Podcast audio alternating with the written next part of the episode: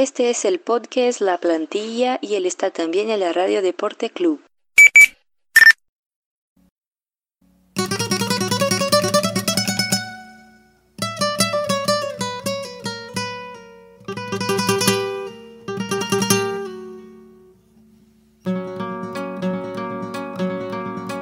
Bem-vindos! Salve, salve rapaziada! Tá começando mais um podcast La Plantilha. Aqui você sabe que é o seu canal com futebol espanhol e a La Liga. Então convido vocês para seguir a gente nas nossas redes sociais. Você pode procurar por Amplitude FC no Twitter, no Facebook, no Medium e no nosso canal do YouTube, onde a gente disponibiliza também os nossos podcasts. Além desse, dessa gama de redes para você se conectar com Amplitude, é, nós também estamos no site do htesportes.com.br, nossos parceiros que veiculam os nossos podcasts lá, então você pode procurar pelos links do Anchor, do Spotify, que é mais uma plataforma que o Amplitude disponibiliza não só a plantilha como os outros podcasts da casa. E escutar também, até no próprio site, tá tudo lá para vocês procurarem os nossos programas e escutarem da melhor forma. Além disso tudo, você ainda tem a opção de, na toda sexta-feira, a partir das 19 horas, acompanhar os nossos programas do La Plantilha na Rádio Esporte Clube, a REC, toda sexta, às 19 horas, na radioesporteclube.com.br. Chegamos à 19 rodada, exatamente a metade do campeonato. Nós já fizemos um programa de final do ano fazendo um balanço geral de meio de temporada. Então hoje a gente vai se concentrar mais na 19 rodada. E para dividir comigo o programa, hoje, meu parceiro aqui, Matheus Fiuza. Fala, Matheus. Salve, Smack, salve ouvintes do La Plantilha. Até que temos esse primeiro turno de, de La Liga. O campeonato tá muito equilibrado, muito embolado. E tem muita coisa boa para falar nessa 19 rodada de La Liga. Muita coisa boa pra gente conversar. Então vamos embora pra pauta. Começando no primeiro jogo dessa 19 rodada, já ia sair num Honda aqui de a, o mal do, do espanhol. É, um primeiro jogo foi um jogaço, inclusive, um jogo de muitos gols, que foi o Raio Valecano contra o Celta de Vigo. O Raio empolgou é, era uma equipe que parecia fadada ao rebaixamento, a gente não via muita reação, mas aplicou quatro gols com a partida incrível do Raul de Tomás e superou o Celta 4 a 2 grande vitória do Raio Valecano, né, Matheus? É, vitória importantíssima pro, pro Raio Valecano, conquista a terceira vitória seguida e tem um Raul de Tomás inspiradíssimo, né? É um hat-trick e sem dúvida é o principal jogador da equipe. Eu tinha comentado nos programas passados como ele fazia falta para esse time e como ele seria importante para que o Raio permaneça na primeira divisão, brigue pelo menos para isso. Aí você compara ali os quatro times, os últimos quatro da tabela, o Celta, o Raio, o Vila Real e o Esca. O Raio é o único time que não trocou de técnico ainda. Ele manteve o Michel, porque acredita no trabalho que o, que o técnico fez na segunda divisão, que poderia dar certo na primeira. Tanto é que agora vai.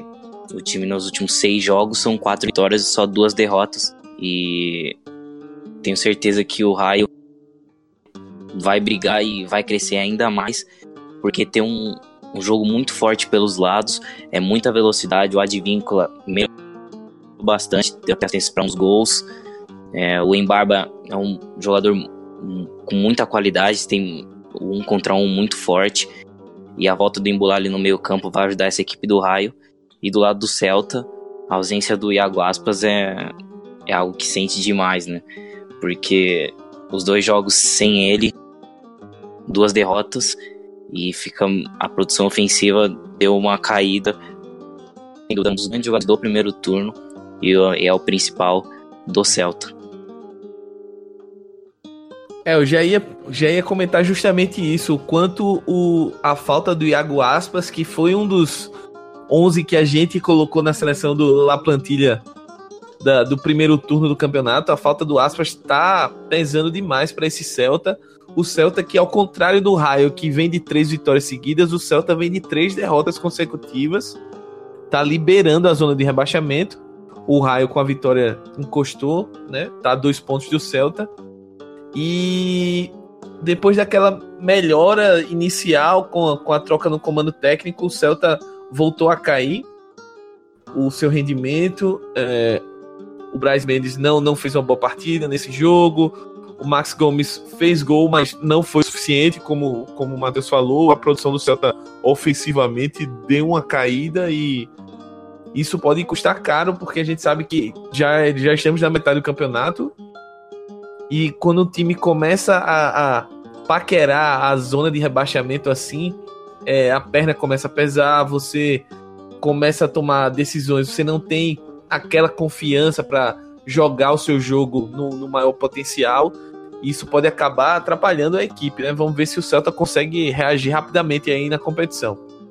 É, e Smack, as três derrotas seguidas, o time pensava em buscar uma vaga na Liga Europa, agora tem que se preocupar com o rebaixamento, né? Porque já tem 21 pontos e o Raio, que é o primeiro na zona, tem 19. Exatamente, Matheus. É, o Celta tem que reagir rapidamente. A gente sabe que cada vez mais, quando você não consegue é, se descolar dessa zona do rebaixamento, as coisas vão se complicando, o time vai perdendo a confiança, os jogadores não conseguem desempenhar todo o seu potencial e isso acaba sendo perigoso para o desenvolvimento da equipe. É, no restante, a gente já está na metade do, do, campeonato, então é bom o Celta começar a buscar uma arrancada aí para se distanciar dessa zona. E essa perda do, do Iago Aspas, para mim, pode ser fatal. Ele tem ainda um tempo de, de recuperação, salvo engano, são mais 10 dias fora, pelo, pelo menos sem o, sem o Iago, então vamos ver como é que o Celta reage aí nas próximas rodadas. Passando pro próximo jogo, Leganês 1, Huesca 0, primeiro jogo do sábado. É um duelo de dois times aí que estão lá embaixo. O Huesca vinha de uma vitória sobre o Betis, mas acabou caindo aí pro, pro Leganês, que voltou a vencer, né? É uma vitória importante pro Leganês é, sair dali da, da parte de baixo, sair daquele bolo. Se bem que a vitória, claro que é muito importante, mas continua muito embolado, porque a parte da tabela ali, você olha o, Bilbao, que é o 13 terceiro, tem 22 pontos, o Valecano tem 19 e é o 18 oitavo. Mas de qualquer forma, vencer é sempre importante. E o Leganês com essa consistência defensiva, principalmente após a mudança do, do sistema para pra, com a linha de 5 atrás. O Pellegrino foi muito inteligente é, e ele vem mantendo esse sistema. E desde novembro o time perdeu apenas uma vez da liga. Então a manutenção dessa forma de jogo é crucial para o Leganês continuar na primeira divisão. Do lado do Esca, é fora de casa é um, é um saco de picadas, né? Pior campanha como visitante, uma vitória, um empate e oito derrotas. Então vai ser bem difícil do Esca pelo menos brigar para permanecer na primeira divisão. Exato, acho que o Roesca perdeu muito ponto em casa que não deveria perder, apesar da, da vitória anterior contra o Bet, mas muitos outros jogos que dava para ter tido uma melhor sorte e não conseguiu o resultado. Quanto ao Leganês, eu tô, tô gostando da, da, da equipe, a equipe tá é, não é o futebol que me agrada, é um futebol vistoso, mas é uma equipe sólida. Eu acho que isso tem que ser ressaltado. É, tem, tem jogadores interessantes, principalmente na defesa, como o Ciovas, que a gente já falou bastante dele em outros podcasts. E tem o nosso bonde Guido Carilho aí, que, bem ou mal, vai cumprindo seu papel de camisa 9 aí, tentando me calar. Passando para o próximo jogo da rodada, é, o Valência ficou mais uma vez no empate, dessa vez contra o Valladolid em casa. E, Matheus, mais um empate desse Valência, é um time que está tendo dificuldades em, em, acumular vitórias e tem uma sequência de vitórias. Mais um jogo em que a, a parte ofensiva da equipe pecou. o time perdeu algumas oportunidades, o Valladolid no contra-ataque conseguiu o gol do empate e poderia até conseguido ter conseguido uma virada, quem sabe, mas outro empate do Valência e é um time que talvez seja uma das maiores decepções dessa La Liga, né? Ah, com certeza, uma das grandes decepções trabalho do Marcelino. O Valência chega ao 11 empate e desses 11 empates no Campeonato Espanhol, foi o sétimo em casa. Então o Mestala não vem sendo é, um lugar que o Valência consiga aproveitar para tirar pontos dos adversários. É, se não fosse pelo Parejo, acho que a vida do Valência estaria bem pior. Ele jogou muita bola nesse jogo. Nesse jogo. É, ele, o cara responsável da saída de bola chegava para finalizar. Tanto é que ele tá lá dentro da área para fazer o gol. É, e uma pena que o resto do funcionamento ofensivo é, não esteja bem. É, o Xerichev está muito abaixo. Ele fez uma boa Copa do Mundo, mas no Valência ainda não rendeu. Nessa temporada, o Rodrigo também foi muito mal, até desperdiçou um pênalti que o, o Macip, principal jogador do Valladolid na temporada, defendeu. E ainda as inúmeras chances de gol que o Valência desperdiça, a mais clara, acho que foi a do Santimina, aquele sem goleiro, o Xerichev cruza para ele e, e, ele passa da bola. Então aí você percebe essa, essa draga que vive o Valência. Mas tem um ponto importante, né? O Marcelino, apesar de toda essa crise, eu acredito que ele só não tenha caído pelo apoio dos jogadores. É, tem a, depois que o Parejo faz o gol, ele dá um abraço assim, muito sincero no, no Marcelino, como se fosse: estou contando, a gente conta com você a gente vai, a gente vai te ajudar porque a culpa não é só sua. E até o Rodrigo né, falou, se não me engano, foi na, na coletiva, algo do sentido que é, o pênalti, a responsabilidade é toda dele, não é o treinador que entra lá para bater o pênalti. Então, mostrando que o direcionamento nas críticas não podem ser só apenas para o Marcelino. É, exatamente. É, até no, no, na, na nossa conversa anterior aqui, a gente, eu, eu particularmente achava que o Marcelino já tinha caído, até por outras notícias. E, e, uma coisa que o Valência tá pecando muito é o ataque, né? É o ataque que tá falhando muito, principalmente nas finalizações. O time tem até criado bastante situações de gol, mas a bola não tá entrando. Apesar das contratações que foram feitas para essa temporada, né? O, o próprio Gonçalo Guedes voltou, que foi um cara importantíssimo pro Valência na temporada passada. É, trouxe o Gameiro, trouxe o Batshuayi, que já saiu, né, Matheus? É, eu queria que você falasse um pouco o Batshuayi, que agora, salvo engano, foi pro Mônaco, acertou com o Mônaco. E essa passagem relâmpago do Batshuayi foi um cara que chegou é, vindo de uma boa segunda parte da temporada no Borussia. Parecia que ia deslanchar e não deu certo no Valência, né? É, ele fez um janeiro até maio, final de temporada muito bom pelo Borussia. Chegou no Valência com até eu também pensei que seria uma grande solução para o ataque do, do Valência, mas decepção total. Assim como o Gameiro, que também vem muito mal, entra nas partidas, pouco colabora. O Gonçalo Guedes, que vinha atuando, vinha tendo lampejos em algumas mas teve a contusão, então não dá para não vai dar para contar muito com pro resto da temporada. É, as contratações para o setor ofensivo, apesar de serem, apesar de antes da temporada parecerem muito uh, que seriam que iriam solucionar os problemas no Valência, mas os, o modelo de jogo do Marcelo não colaborou para que essas peças encaixassem e o Valência pudesse engrenar.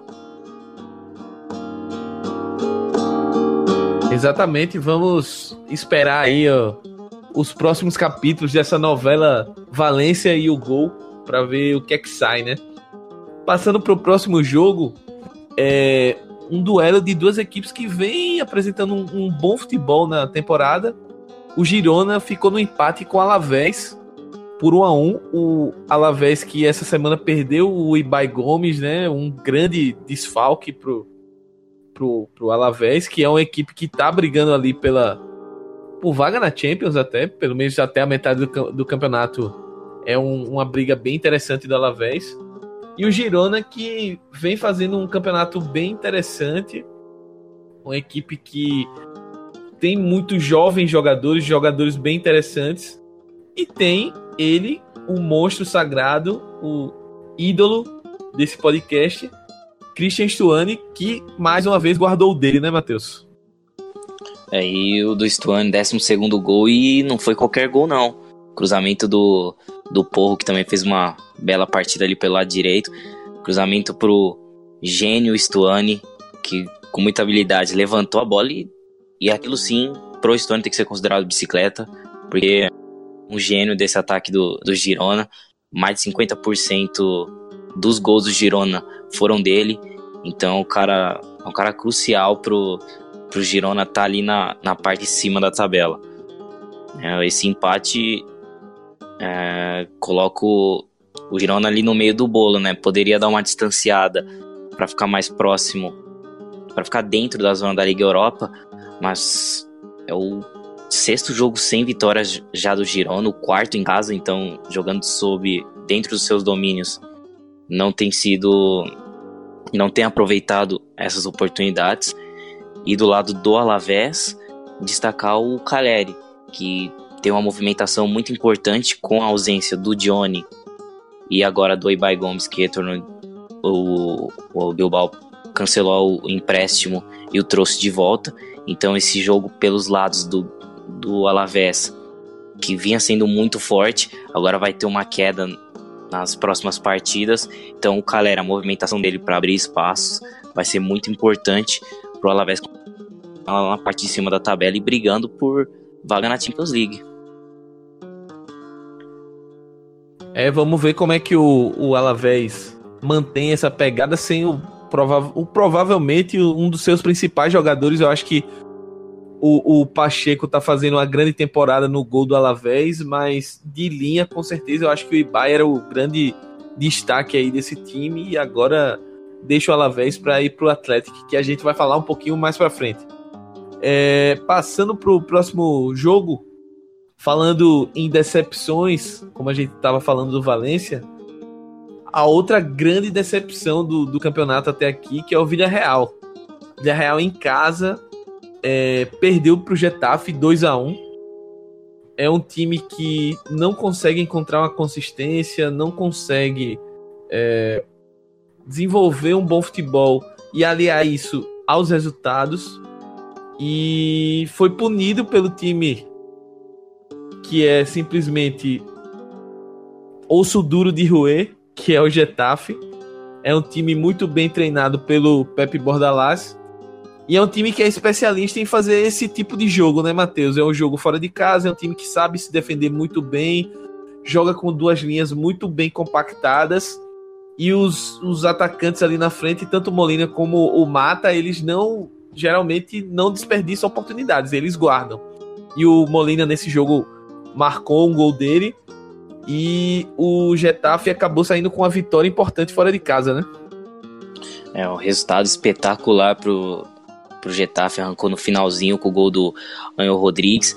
Ele e o Molina, que juntos já tem 11 gols no campeonato, né, mais de 50% dos gols do Getafe, o Getafe tem 21 gols, os dois já produziram mais de 50% dos gols juntos. Apesar do Anel Rodrigues ter começado no banco, o viu que precisava dele no jogo e apareceu lá para resolver. So... Real é é complicado. Agora já são, apesar de duas rodadas, para pelo menos sair da zona de rebaixamento. É um caso muito parecido com o do Esca nessa partida, né, como o Esca vinha, sem, vinha tendo as atuações na, nas últimas rodadas, em que criava mais com o adversário, tinha o controle do jogo, mas não conseguia produzir em gol. É, eu coloco um caso meio parecido porque o Luiz Garcia, quando assumiu após a demissão do Ravi Calera, ele optou por um estilo mais pragmático. Então, você veria mesmo o Vila Real criando menos chances de gol. É, o Casorla e o Fornaus, eu diria que foram destaques nessa partida. O Mago Casorla foi por pouco que ele não não deu pelo menos um empate para o Vila Real, mas o Soria teve boas intervenções. Detalhe no final do jogo, né? Após o gol do Angel Rodrigues, é, no, ali próximo dos 44, 45 do segundo tempo, o Vila Real já teve um ataque e acertou na sequência três vezes a trave. E depois da terceira bola na trave, o Ekambi sofreu um pênalti que entrou no jogo e é o ídolo do Nato, junto com o Chukwueze, chutou a bola para fora, perdeu o pênalti. Era a chance do Vila Real pelo menos sair com empate. Muita falta de sorte pro, pro Submarino Amarelo. Desse jeito vai ficar complicado para se manter na, na primeira divisão. Se não melhorar as atuações, se não acertar a pontaria, Vila Real vai ser rebaixado. É, tá complicado pro Vila Real, tá, tá difícil. Mas vamos ver se o Submarino Amarelo nesse segundo turno dá uma, dá uma subida de produção e, e acelera aí um pouco na competição.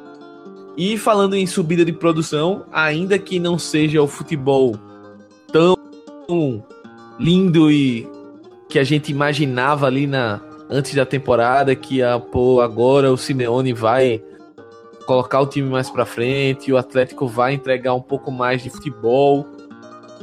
Mais uma vez o Atlético ficou num 1 a 0 magro contra o Levante, mas tá ali na briga pelo título, tá tá tá lutando.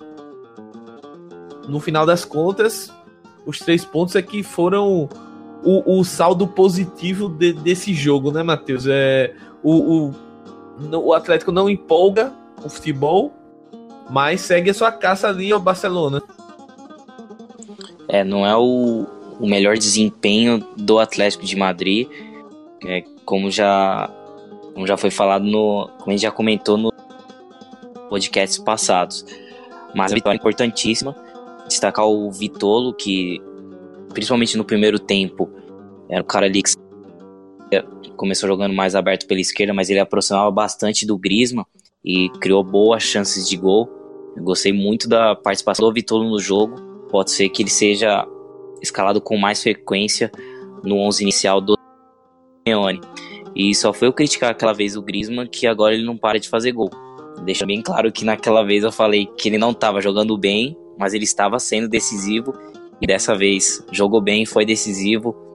Mais um pênalti convertido pelo Griezmann para garantir o 16º jogo de invencibilidade do Atlético de Madrid.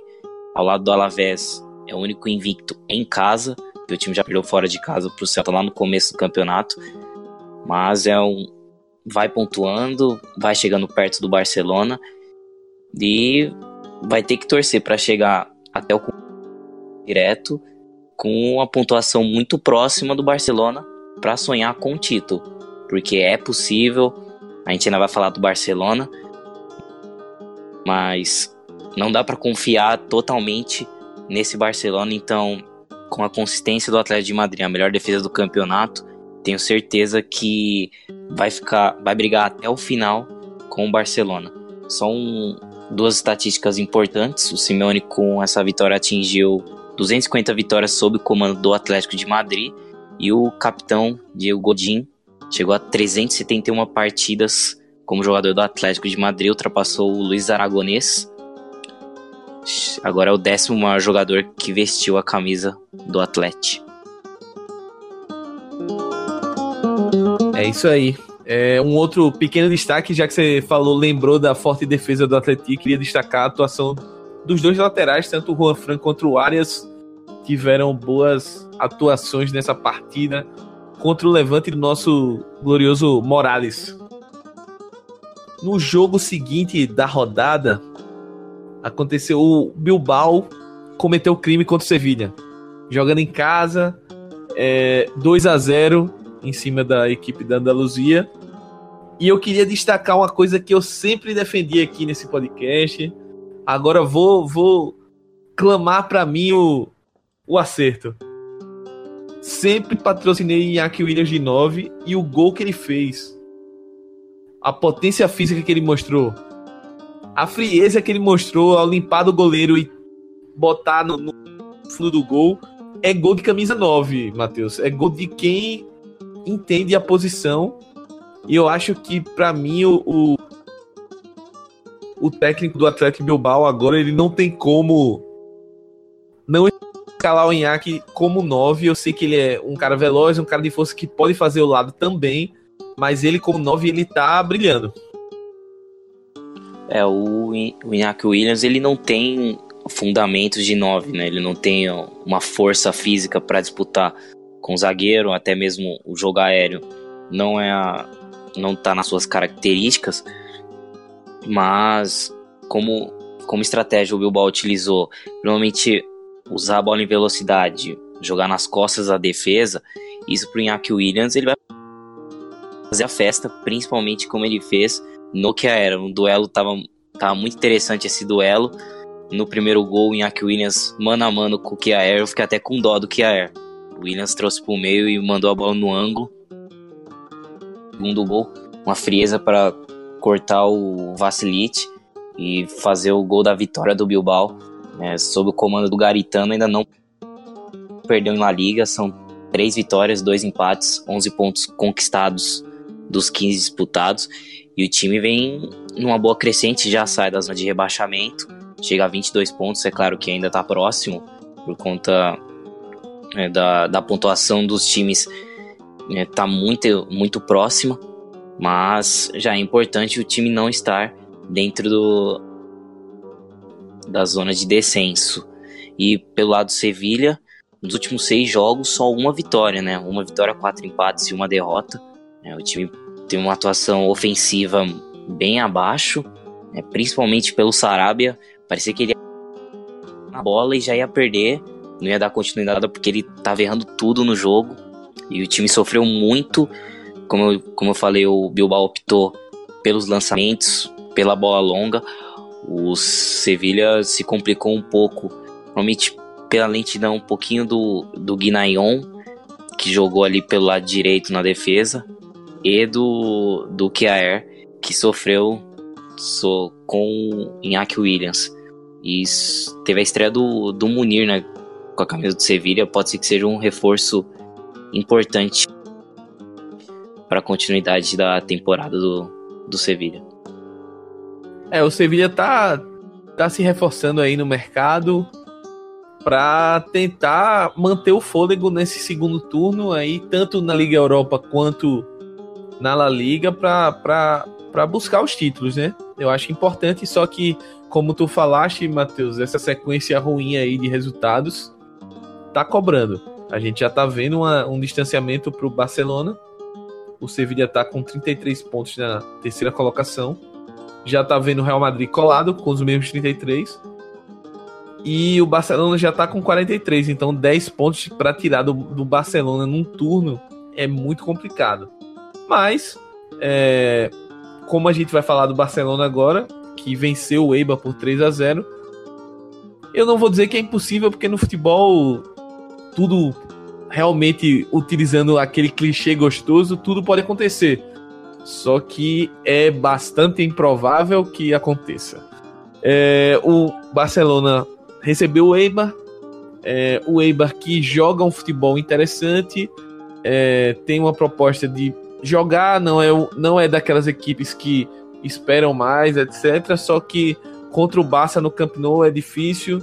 O Eibar, é, longe dos seus domínios, não é, não consegue também imprimir o mesmo ritmo de futebol que impõe em casa e acabou sucumbindo pro Barcelona que não teve o Messi na seleção da rodada do SofaScore essa semana, Matheus.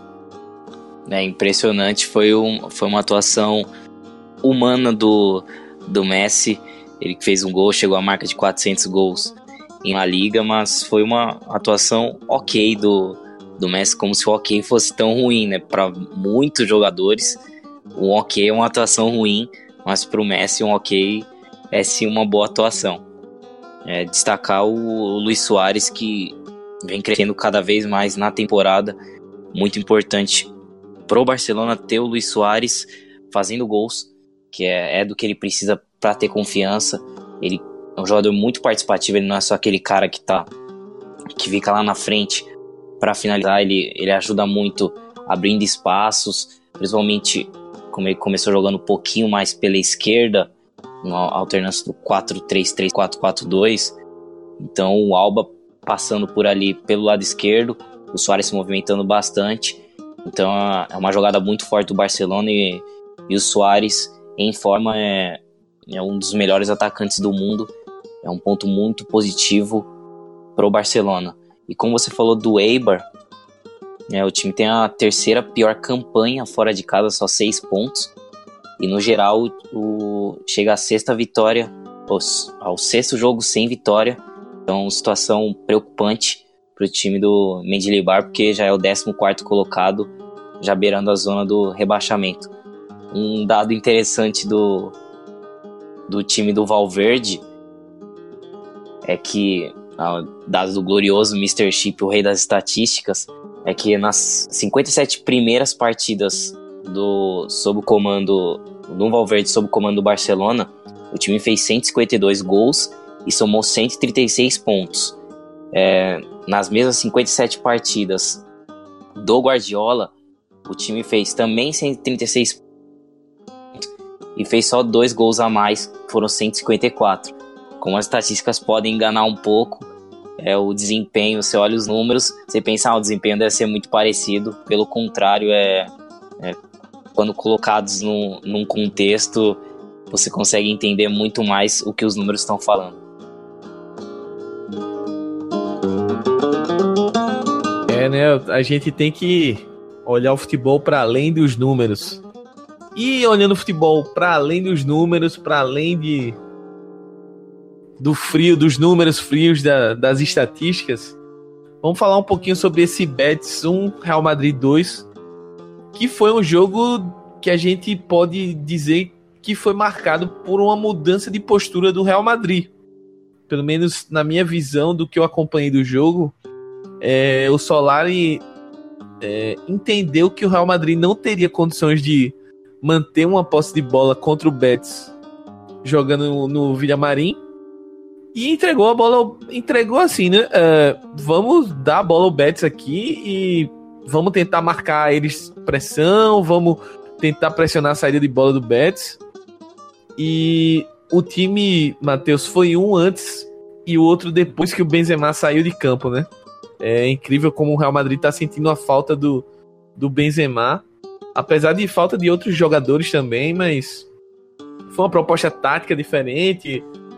O Vinícius é um cara que tá se destacando bastante aí também, que a gente pode é, falar um pouco também sobre esse quase que começo real assim do Vinícius Júnior na, na Liga. Ele tem finalmente tá ganhando uma sequência é, na equipe. Não falo nem de sequência necessariamente de ser titular, mas tá entrando mais nos jogos. Tá sendo titular nos últimos jogos, mas assim, tá ganhando muitos minutos e tá ganhando confiança, tá tentando coisa diferente, tanto que os jornais em Madrid já estão fazendo aquele jogando aquele confete para cima do Vinícius Júnior, né?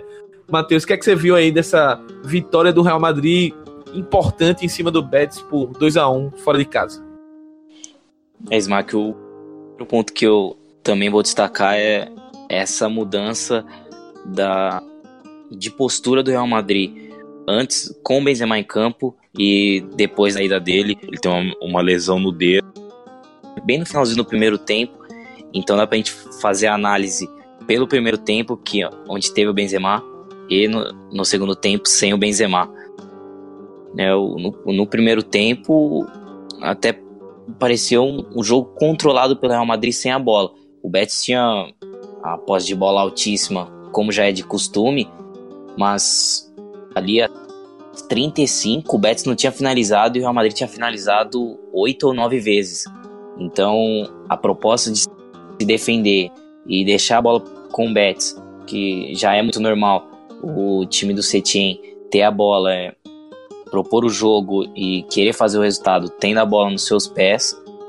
Então o Real Madrid mudou também a, os, o sistema, né? Colocou três zagueiros, Sérgio Ramos, o Nath e o Varane, como o Marcelo ainda não está atualmente em forma, ele deixou o Marcelo no banco e colocou o Reguilhão para jogar como ala pela esquerda.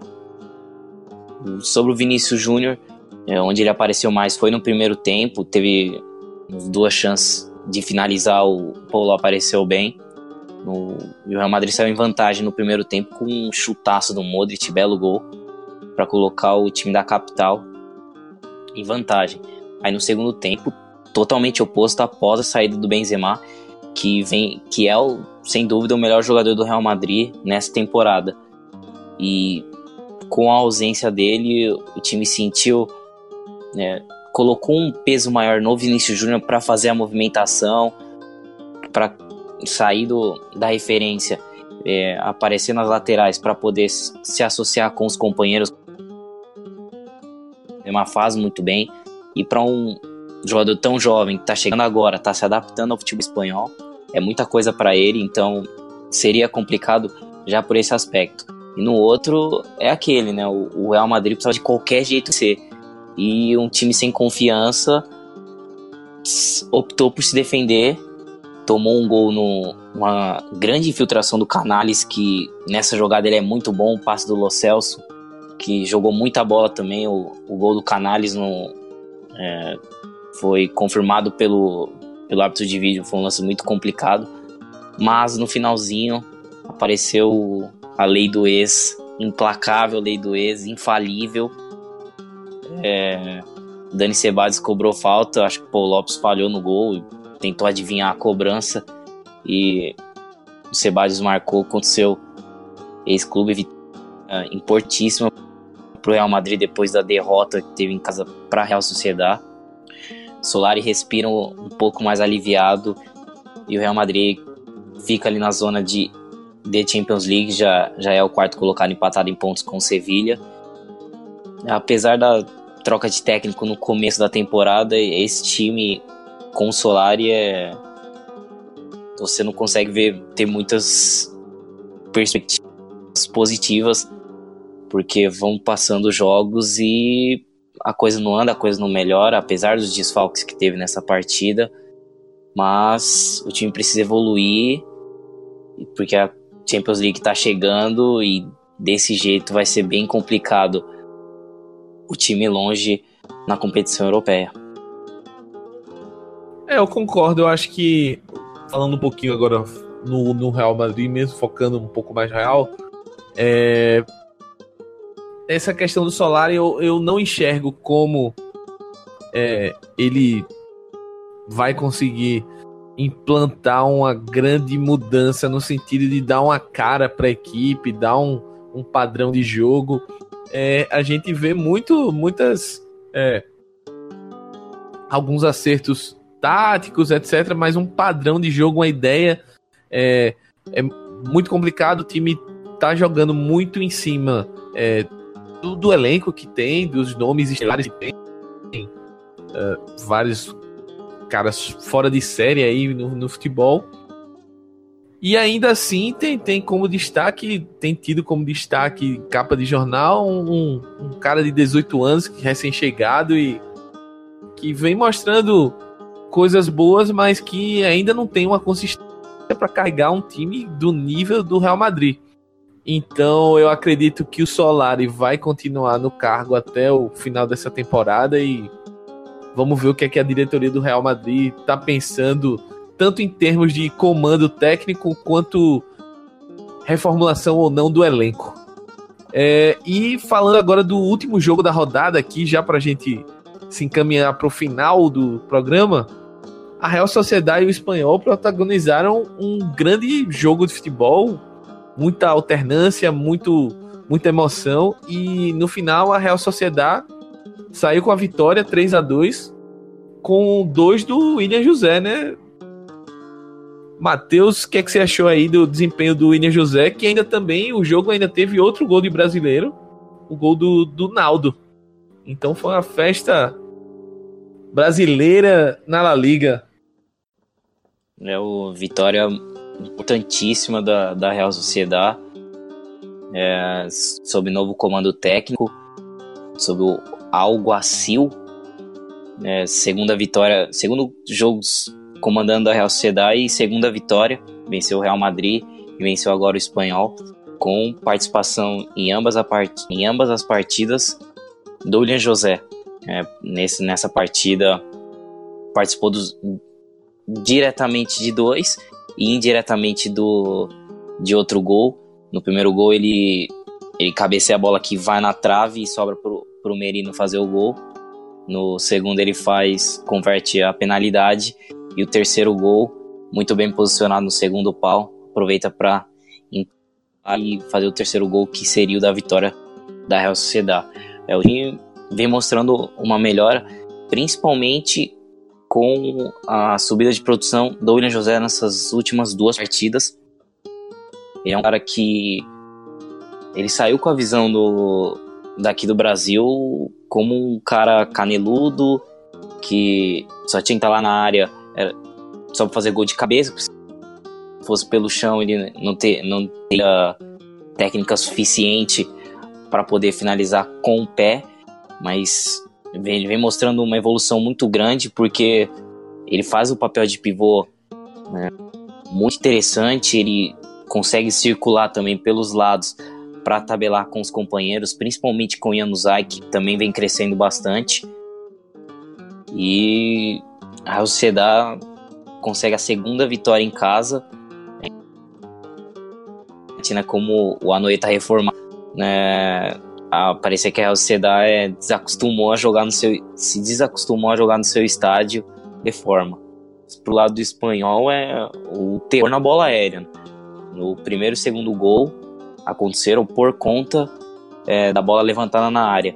O primeiro o William José ganha do, do defensor e no segundo o Davi Lopes comete um pênalti levantaço e porque não tinha outro, outro recurso, estava mal posicionado, então acabou colocando a mão na bola. E falando do, do zagueiro do espanhol, partida muito ruim dele. Como eu falei no, no primeiro gol, ele cedeu um escanteio que saiu do, da Real Sociedade. No segundo, ele fe, cometeu o pênalti. E no terceiro, ele simplesmente largou a jogada achando que não teria ninguém no segundo pau. E tava lá o José para fazer o gol da vitória da Real Sociedade em cima do espanhol. É isso aí. É, sobre só um detalhe sobre esse essa questão levantada da bola aérea do espanhol, eu acho que a média de altura do espanhol são muitos jogadores baixos ali, principalmente no meio campo, então o time acaba sofrendo um pouco assim. Quanto à a, a, a, sociedade, esse entre aspas retorno do William José, eu acho que é importante, é um time que estava carecendo um pouco de, de profundidade e o William José bem é um cara que pode entregar isso para a equipe. É, o, o como o Matheus mencionou, é um cara que tá, tá se destacando bem. Ainda tem o Oyarzabal, que não, não jogou essa partida. Não começou de titular esse jogo. E tem um meio campo forte com o Merino. Eu acho que a Sociedade é um time que tá ali naquele bolo, mas tá no, na parte de cima do bolo. Que uma ou duas vitórias aí pode colocar a equipe na briga por competição europeia, então vamos, vamos acompanhar aqui, né? Chegamos ao fim da 19 rodada e agora a gente vai para a vigésima, que vai trazer alguns duelos interessantes aqui, né?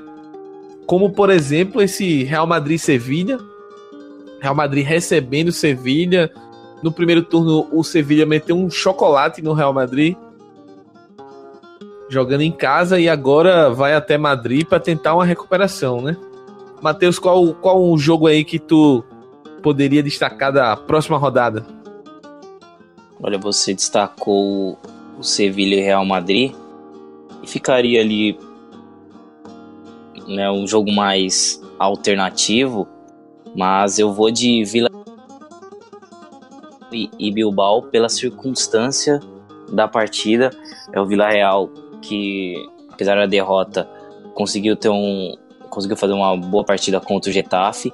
E o Bilbao que vem nessa crescente com o Garitano, então tem tudo para ser um grande jogo, principalmente pela situação das duas equipes. O Villarreal precisando vencer para chegar próximo da saída da, da zona do rebaixamento e o Bilbao para se afastar do Z3. Então tem tudo para ser um grande jogo. E também queria destacar. Cadê aqui? Eu perdi. Não, o jogo do Betis. Ah, achei. É o Getafe e o Alavés. Né? Para quem gosta de defesa, é um, é um, vai ser um jogo muito interessante. Né? São duas grandes defesas do Campeonato Espanhol, principalmente o Getafe, tem uma das melhores defesas, em números, uma das melhores defesas da Europa. É, o torcedor São Paulino que ouve a gente, para ver as boas atuações do, do Caleri, e pode me cobrar, tenho certeza que ele vai fazer um golzinho nessa defesa do Getafe. É isso aí, Matheus. Espero que a rapaziada que nos escutou até agora tenha curtido as dicas de jogos. Acho que tem muito, muita bola rolando aí, muito jogo interessante. É... Esse Raio e Real Sociedade também é um jogo que eu acho que promete. O Raio nessa sequência muito boa. Real Sociedade são dois times em, em subida. Então, espero que a galera tenha gostado do programa. Como vocês perceberam, o Nato hoje não pôde participar da gravação, nosso host. Na próxima semana eu acredito que ele já está de volta. Continue acompanhando os podcasts do Amplitude nos nossos feeds. Podem assinar lá, é, dar cinco estrelas se você usa o iTunes. É, se você usa algum outro aplicativo que tem algum método de avaliação, é importante você fazer isso para levantar o, o nosso nosso ranking no podcast e mais pessoas conseguir con conhecerem o nosso trabalho. E em breve a gente também está lançando aí o podcast sobre o futebol nordestino, mais um podcast da casa. Estarei nessa também. E convido a todos a seguirem nos ouvindo e acompanhando o Campeonato Espanhol com Amplitude FC. Tá ok? Grande abraço e muitas gracias!